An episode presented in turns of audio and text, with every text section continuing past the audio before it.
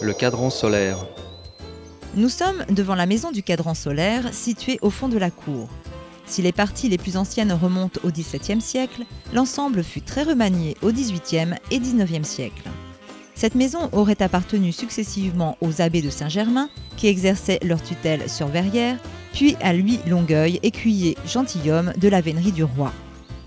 Le cadran solaire, ajouté au XIXe siècle, et l'enduit ancien à bandeaux de la façade confèrent un grand intérêt à cette maison. La devise en latin de ce cadran, aujourd'hui effacé, invite à user du temps présent et à songer à sa fin.